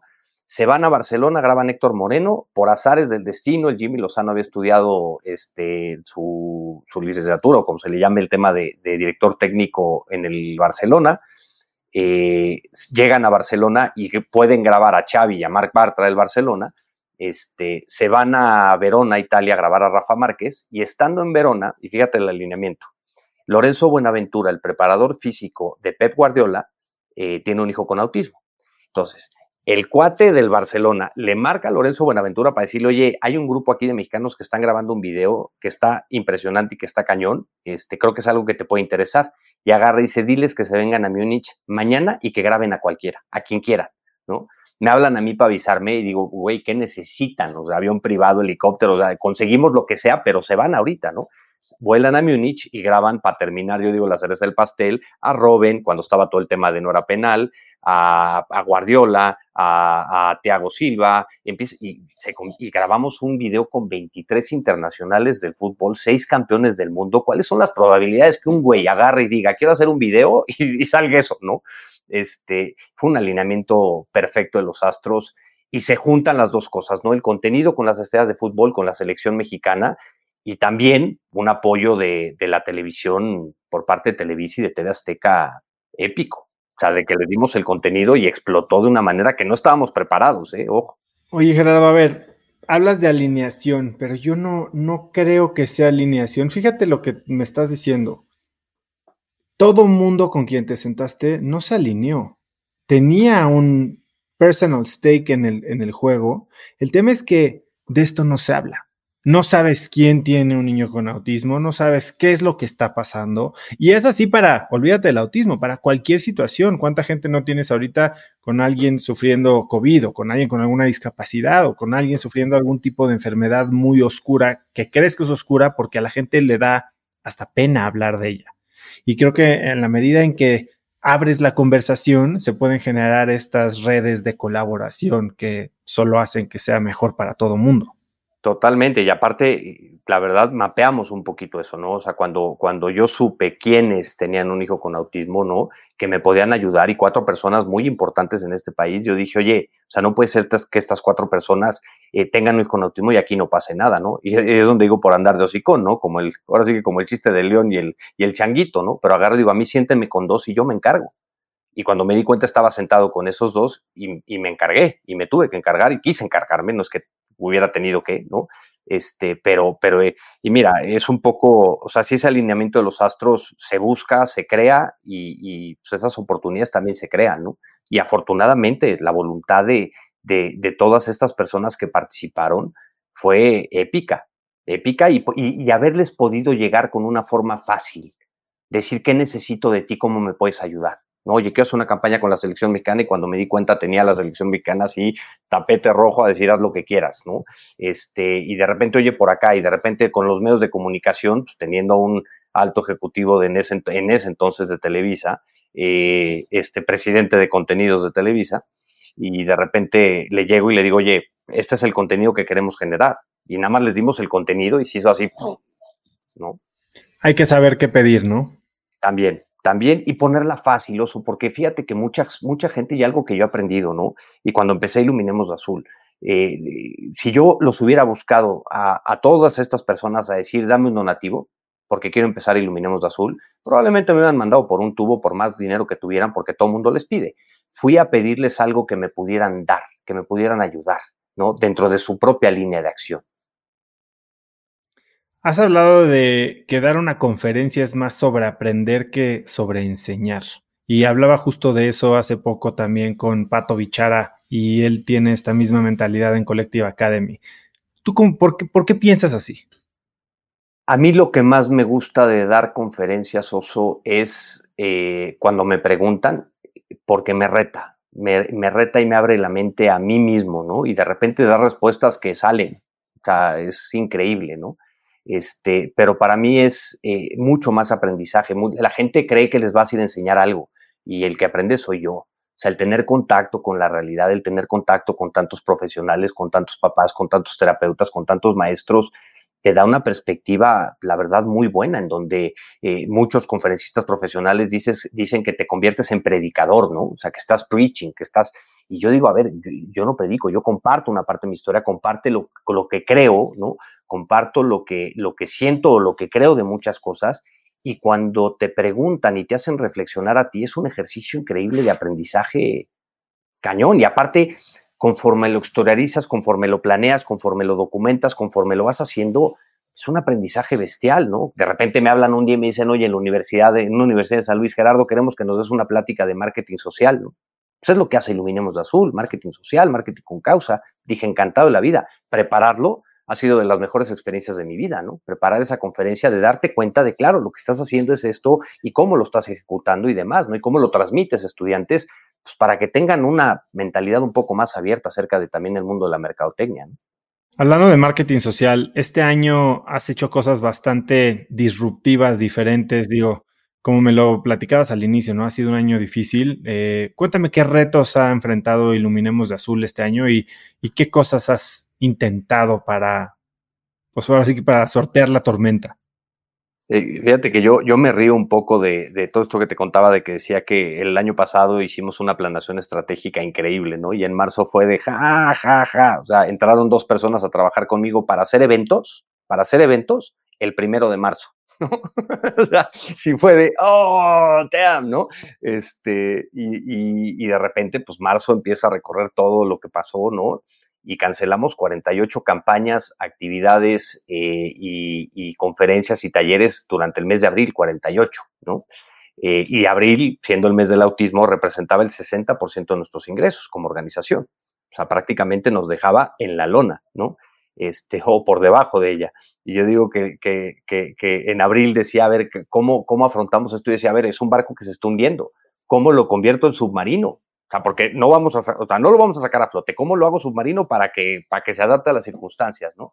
Y este, y fue de, de eh, eh, una vez que cancelamos todo y de repente decir, oye, viene el 2 de abril, ¿qué hacemos, no? Y se me ocurre agarrar y decir, pues una caminata virtual. Si ya tuvimos que cancelar la caminata de reforma, que el año pasado tuvimos 5 mil personas, este, pues una caminata virtual. ¿Y cómo lo vamos a hacer? No tengo ni idea, güey, pero tú anúnciala. Y ahorita vemos y montamos una landing page, hicimos todo, ¿no?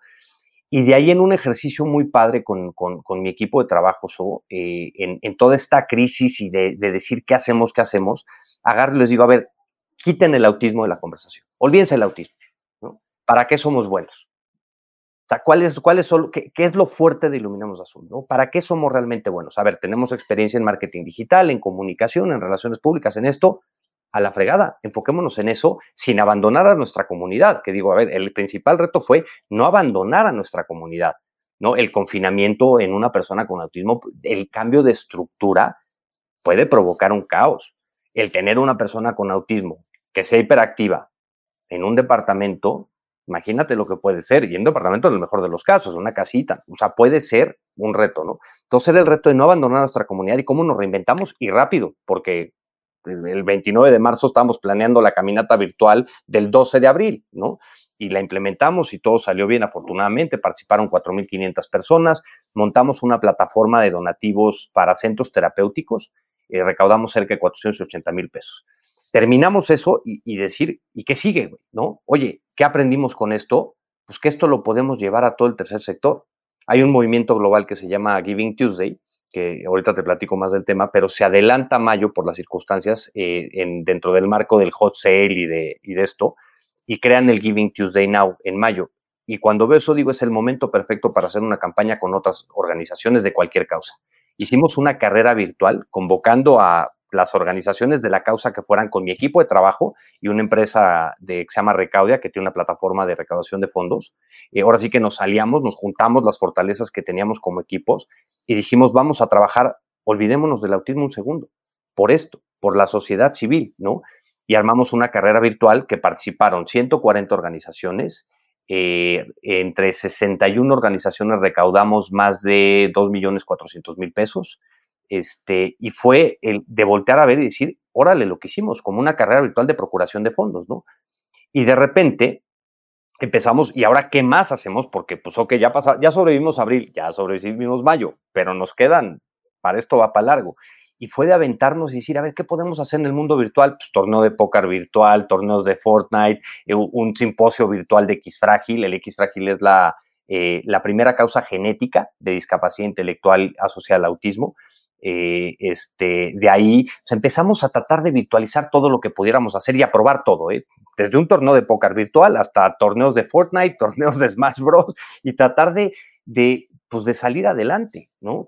Y aparte no abandonar a nuestra comunidad, haciendo Facebook Lives, eh, dando contenido, haciendo conferencias con especialistas y demás, porque lo que más surgía en ese momento para la comunidad era facilitarles información de qué hacer con tu hijo con autismo en casa, ¿no? Entonces fue un reto, la verdad, que hoy, hoy te lo puedo contar con una sonrisa, pero obviamente fue, fue duro. No digo que haya sido fácil. Y encima, ponen las circunstancias del COVID, en donde durante, en, ahora sí que en julio alguien de mi equipo tuvo, en agosto otro, en septiembre otro, en octubre otro, en noviembre otro, y era, yo digo, ahora sí que la literalidad más y colocalidad más fuerte, un cagadero por todos lados, ¿no? Y aparte no abandones a tu comunidad y aparte sobrevive como organización. Fue un reto, la verdad, bastante, hoy te lo puedo decir, interesante. En ese momento decías, ya hago y por favor, ¿no? Cuéntame un poquito de por qué tienes tan presente ahorita la película Young Guns 2. Ah, me, encanta porque eh, eh, hay, una, hay una escena de la película que ahorita te la platico, pero en abril, eh, cuando cancelamos todo, pues obviamente el pánico general, ¿no? Y pues, ahora sí que convoco a mi consejo directivo de urgencia para decir, señores, acabo de quitar 60% de los ingresos del año, que curiosamente nos daban para vivir abril, mayo, junio, julio y agosto, ¿no? Este, y, agarran y me dicen, ¿y qué vas a hacer? ¿No? O sea, te pones a buscar chamba ahorita, vemos cómo soportamos el Azul y les dije, quietos, ¿no? O sea, I shall finish the game, ¿no? Este, hay una anécdota de la película de John Guns que me encanta, que Billy the Kid en una bronca ahí que tiene con, con el otro, con Doc, agarra y le dice que hay tres clases de personas ante el fin del mundo, ¿no? Les dicen el mundo se va a acabar y hay tres tipos de personas, el que sale corriendo con su familia y a la iglesia a rezar todo el día, el que, el que se va a un prostíbulo a meterse con viejas y a tomarse una botella de mezcal, y el tercero que dice, I shall finish the game, ¿no? Voy a terminar el juego. Y yo en ese momento agarré y se convirtió un poquito en el, mi mantra del año, es decir, yo terminaré el juego. ¿Cómo? ¿Cuándo? ¿Hasta dónde? No tengo ni idea, pero yo termino el juego, ¿no? Porque Iluminemos de Azul tiene que trascenderme a mí, porque Iluminemos de Azul es un trabajo que necesita, por un lado, la sociedad para concientizar, pero lo más importante, el apoyo a familias que brindamos, eh, y dije, esto no puede, esto, esto, no puede, esto no lo puede parar una pandemia, esto no, esto no es, y lo digo con todo respeto, pero esto no es un, puesto de tacos que puedo cerrar mañana, ¿no? Y no pasa nada y pongo, me pongo a buscar trabajo, ¿no? Y tenía una presión por todos lados de, de pues, con el agua al cuello económicamente, decir, oye, pues no solo, ahora sí que sobrevive Iluminemos de Azul en temas de gastos operativos, y tú qué vas a hacer al respecto, ¿no? Y afortunadamente, pues aquí estamos, aquí estamos, ahora sí que de pie. Has dicho que Iluminemos de Azul te ha enseñado mucho sobre el desapego. ¿A qué te refieres con eso? Fíjate que, que el, hecho de, no sé cuál sea el hecho, ¿no? Pero yo cuando empecé a, eh, cuando, cuando decido y cuando voy ahora sí que transitando este camino con, con, como Iluminemos de Azul, empecé a valorar tantas cosas, Oso, que donde me asusté, francamente, un día choqué, así literal, en un tope me me, le monté al coche encima, ¿no? Este, y, de repente eh, llega el seguro, ya todo, no nos pasó nada, fue, fue relativamente leve, pero cuando se llevan el coche al taller, de repente me hablan y me dicen, oye, pérdida total. Y digo, güey, si no estuvo tan duro, pérdida total. Y digo, en la madre, ¿y ahora qué hago? Pues nada, no necesito coche. ¿Cómo no necesitas coche? Pues no necesito coche. Existe Uber, ¿no? O sea, fue, que fue cuando me espanté en el sentido de decir, darme cuenta que lo, que, lo fácil que fue desprenderme de un coche y decir, no necesito coche. Me asusté en ese momento, como que después dije, ¿cómo, güey? ¿Qué estás pensando, no? Pero, pero cuando tienes, dice Jorge Font una frase que me encanta, que, que dice que, que, dejarte tocar por la realidad de otras personas te permitirá conocer los rincones más profundos de tu alma. Y, y, y todo este trabajo a mí lo que me ha llevado es a, no sé, a desapegarme de muchas cosas y a valorar realmente lo importante, ¿no? O sea, y lo digo, digo, ¿quién en su sano juicio a los 40 años agarra y dice, a la fregada mi trabajo voy a emprender socialmente con una fundación? Porque hay de emprendimientos sociales, emprendimientos sociales, ¿no? Este, y a, y pues, hacer un sacrificio profesional, creo que bastante fuerte, ¿no? Y, y, el, y el desapego que he tenido yo para muchas cosas ha sido, la verdad, para mí muy interesante en cuanto a mi desarrollo personal. ¿Qué es lo importante? La familia, el impacto social, personas, las personas que tienen cerca, que tienes cerca, ¿no? También te he oído decir que Iluminemos de Azul no lo haces por tu hijo, que lo haces por ti.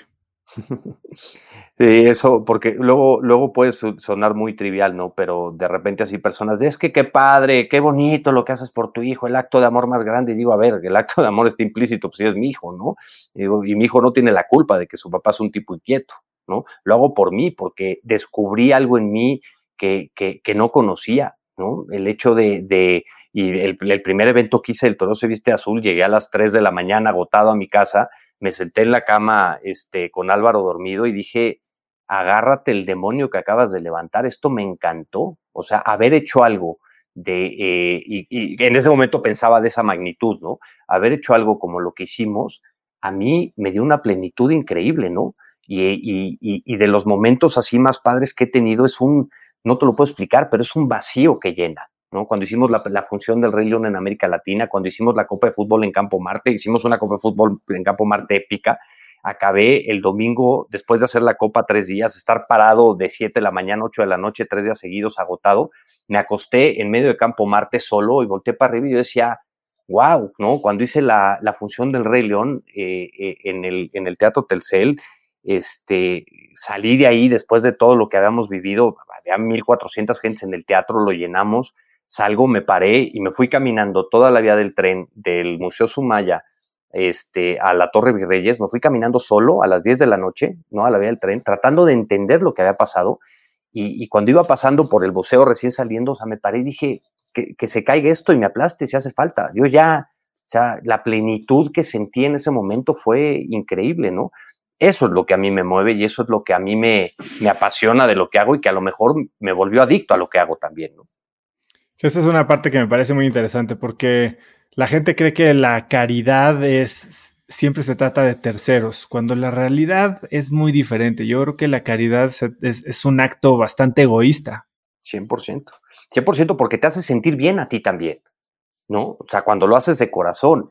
Y, creo, creo que, que, el mexicano es, es, puede ser la persona más generosa cuando se trata de solucionar eh, temas urgentes, ¿no? Si yo ahorita hago una campaña y digo, a ver, estoy recolectando cobijas para eh, personas en Coajimalpa o en Huizquilucan que se están muriendo de frío y pongo en mi Facebook que necesito 100 cobijas, voy a tener 250, ¿no?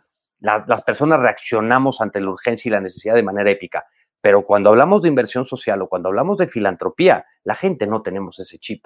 Cuando es un tema de decir, oye, queremos transformar una realidad a futuro, como educando a la sociedad, creando programas de inclusión en la escuela, haciendo cambiar de chips a, las, a la sociedad en general, ¿no? que es un cambio cultural, es un cambio de pensamiento, que a lo mejor no lo vemos tú y yo, que a lo mejor yo hoy trabajo para algo que no voy a ver, ¿no? Ojalá y sí, no sé.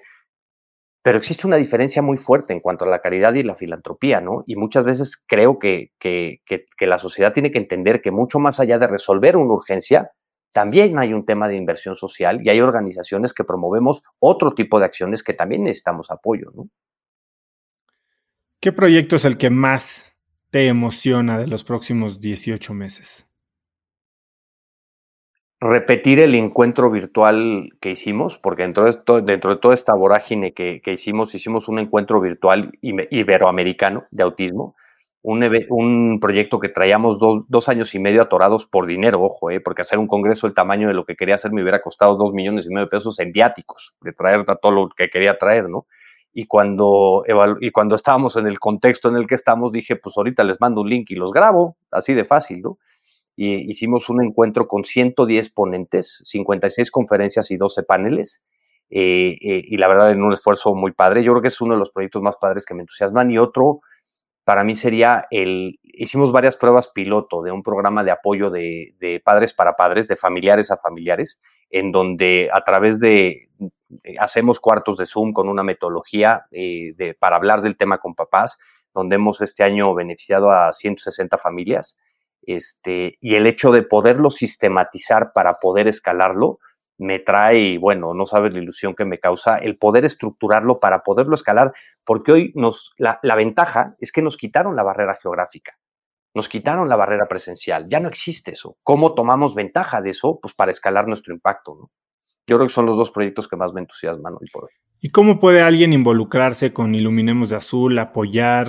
Eh, ¿Cuál sería la mejor manera? Uno de tal vez pedir ayuda o no sé si es algo que atiende a la sociedad civil directamente o si es algo más como de segundo nivel. Eh, ¿Y cómo pueden ayudarte? Nos movemos en tres frentes, ¿no? Eh, y, nos pueden contactar a través de Facebook, que es el medio más fácil que nos contactan o el más, digamos, más, sí, más accesible este, para pedirnos ayuda en el sentido de la ayuda que nosotros podemos proporcionar, ¿no? Porque no damos becas para, o sea, nosotros no somos un centro de atención terapéutica, no damos becas, aunque dábamos, pero pues este año ha sido imposible. Este, pero damos acompañamiento a las familias, proporcionamos información, tenemos un directorio de especialistas con más de 300 especialistas en todo el país eh, eh, referimos y tenemos el grupo de apoyo para papás, tenemos una línea de atención telefónica de apoyo emocional también, en donde la gente puede llamar y, recibir apoyo, apoyo psicológico. Y nos pueden invitar, invitar ahora sí que a toda la audiencia Oso a que nos sigan, Iluminemos de Azul en Facebook, en, en Instagram y que vean el trabajo que hacemos. Y por supuesto, quien pueda realizar un donativo mensual, que es lo que buscamos, porque es lo que nos mantiene de alguna manera, ¿no? 200 pesos mensuales, 300 pesos mensuales, por supuesto que ayudan, que pueden entrar a la página de internet y realizar un donativo, por supuesto, ¿no? Y invertir es un tema de inversión social y es para mí el, el, el, formar parte del cambio que quieres ver en el mundo, ¿no? El mexicano muchas veces está pensando en que los demás le solucionen todos sus problemas o está metido en sus propias circunstancias y no nos damos cuenta que, que no hay acción pequeña, que no hay donativo pequeño y que una cosa puede llevar a la otra, ¿no? Yo he sido ahora sí que testigo en cuerpo y alma de, de cómo una pequeña acción lleva a una mejor y a una mejor y una mejor y se crean círculos virtuosos, ¿no? Y creo que la cultura de generosidad hoy por hoy es algo que tenemos que promover mucho más en México, ¿no? Hay, hay movimientos y yo digo, a ver, o sea, apoya la causa en la que crees, apóyala, ¿no? O sea, pero, pero no te quedes sentado, no seas, y, y, lo digo muy burdamente, pero no te conviertas en activista de Twitter, mentarle la madre a alguien que no estás de acuerdo, llámese un político en Twitter, pues a lo mejor sirve para poner un tema en la conversación, sí, que va a durar tres segundos, Twitter va muy rápido, no te conviertas en activista de redes sociales, haz algo al respecto, que para mí es lo más importante, ¿no? O sea, ¿y qué puedes hacer? Todo. Oye, tienes la capacidad de donar mensualmente, dona mensualmente. Puedes donar parte de tu tiempo, dona parte de tu tiempo. Yo tengo una cantidad de voluntarios en temas de, eventos, en temas de marketing digital, eh, en temas de despacho de abogados, ¿no? Este, que nos pueden ayudar. Es un trata de sumar y creo que creo que si algo nos ha enseñado el terremoto, ahora la pandemia, es que, que unidos, ahora sí que sonará muy trivial, pero unidos somos mucho más fuertes y juntos vamos a llegar mucho más lejos y necesitamos de apoyo todos y creando comunidad. ¿En qué página precisamente pueden entrar para donar o para postularse como voluntarios o hacer algún tipo de colaboración? En www.iluminemosdeazul.org. Y mira, sé que, sé que te, sé que te escuchan y que nos están escuchando pues, muchos empresarios, muchos emprendedores, ¿no? Pero mucho más allá también luego de, pedir un donativo, el, sumarnos, ¿no? Eh, muchas veces que buscamos el, la potencia que nos dan las empresas y la potencia que nos dan las marcas, ¿no? Hemos hecho campañas, por ejemplo, con Krispy Kreme de venta de donas azules. Hemos hecho campañas con Volaris de un viaje de conciencia y brandeamos un avión, una, cosa padrísima, ¿no? Hemos hecho campañas con Wingstop de venta de lotes, en donde el corn, ahora sí que el Wingstop corn es a beneficio de Iluminemos de Azul. Hemos hecho campañas, de, hemos vendido tacos de tortilla azul con el farolito, ¿no? y digo, a mí me encanta, y fíjate, soy mucho más apasionado del marketing digital y del marketing social que de la filantropía en sí. ¿No? Me fascina tratar de crear cosas, o sea, tengo un jersey enfrente de mí del Toluca azul, que el Toluca nunca en su vida se había vestido de azul, ¿no? Y de, y de tratar de hacer cosas que, que, que, salgan más allá de lo establecido, o sea, poner un mantel en un farolito, a decir, compra tu taco de tortilla azul porque tus dos pesos van a Iluminemos de Azul, buscamos mucho el poder de las marcas y la potencia que nos dan las marcas, que fue lo que hemos hecho con el fútbol para poner el tema en la conversación pública y claro, obviamente, pues para procurar fondos en conjunto. ¿no? Que es algo que hizo muy exitosamente Red, ¿no? Eh, es, el modelo de Red y es el modelo del cáncer de mama, ¿no? Eh, y, no hemos inventado hilo negro, hemos adaptado y hemos eh, identificado lo que yo considero mejores prácticas. Yo cuando, cuando empezamos a ver qué podíamos hacer como Iluminados de Azul, me agarré y dije, a ver, qué organizaciones hay allá afuera, cuáles me gustan lo que estás haciendo, sin importar la causa que lo estén haciendo y qué cosas puedo hacer, ¿no? Y a veces nos cuesta mucho trabajo, obviamente, ¿no? Porque también es un mindset mucho más de emprendimiento social, ¿no? Mucho más de, de, que no basta con el donativo. Y muchas veces yo se los digo a las empresas, ¿no? De decir, a ver, si me quieres dar un donativo, dámelo ahorita, dame el cheque y feliz de la vida, ¿eh? Feliz y lo vamos a usar, no sabes cómo y te voy a reportar, pero si me dejas aprovechar el, el, poder de tu marca y el valor de tu marca para hacer algo mucho más allá, vamos a crear mucho impacto social, ¿no? Y los dos, y los dos tenemos mucho que ganar y que sean relaciones de ganar-ganar, ¿no? La diferencia entre filantropía y patrocinio. Filantropía es el acto de dar sin interés. El patrocinio ah, tiene que tener un interés de por medio para que suceda, si no, no nos enganchamos igual, ¿no? Y es mucho lo que perseguimos, o sea, el, potencializar nuestra comunicación a través de las marcas, ¿no? Como lo ha hecho Red, como lo ha hecho el cáncer de mama, como lo han hecho, eh, hay una fundación en Estados Unidos que se llama Susan, Susan Komen, eh, de cáncer de mama, que ves las campañas que hacen y te mueres.